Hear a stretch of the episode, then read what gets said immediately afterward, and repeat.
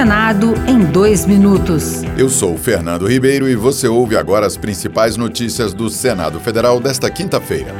A Comissão de Assuntos Econômicos pode votar em breve o fim da taxa de despacho postal de 15 reais, cobrada pelos Correios para encomendas vindas do exterior.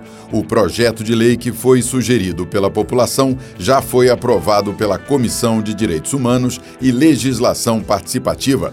O relator, senador Marcos Rogério, do PL de Rondônia, lembra que os Correios já desfrutam do monopólio no serviço postal. Para o senador, não é justa essa taxa. Quando o frete é pago no país de origem do remetente, este tem a obrigação de custear a entrega e enviar a encomenda que será finalizada no país de destino. O frete, em tese, já engloba todos os custos da remessa.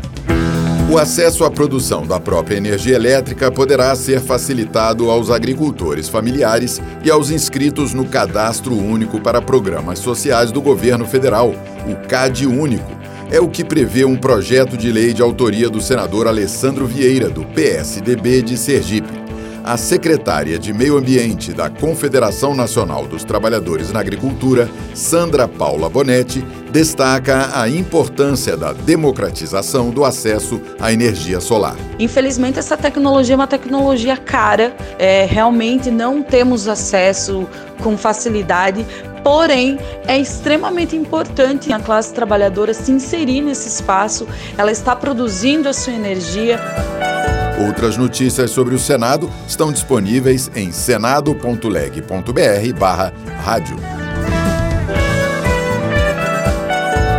Senado em dois minutos.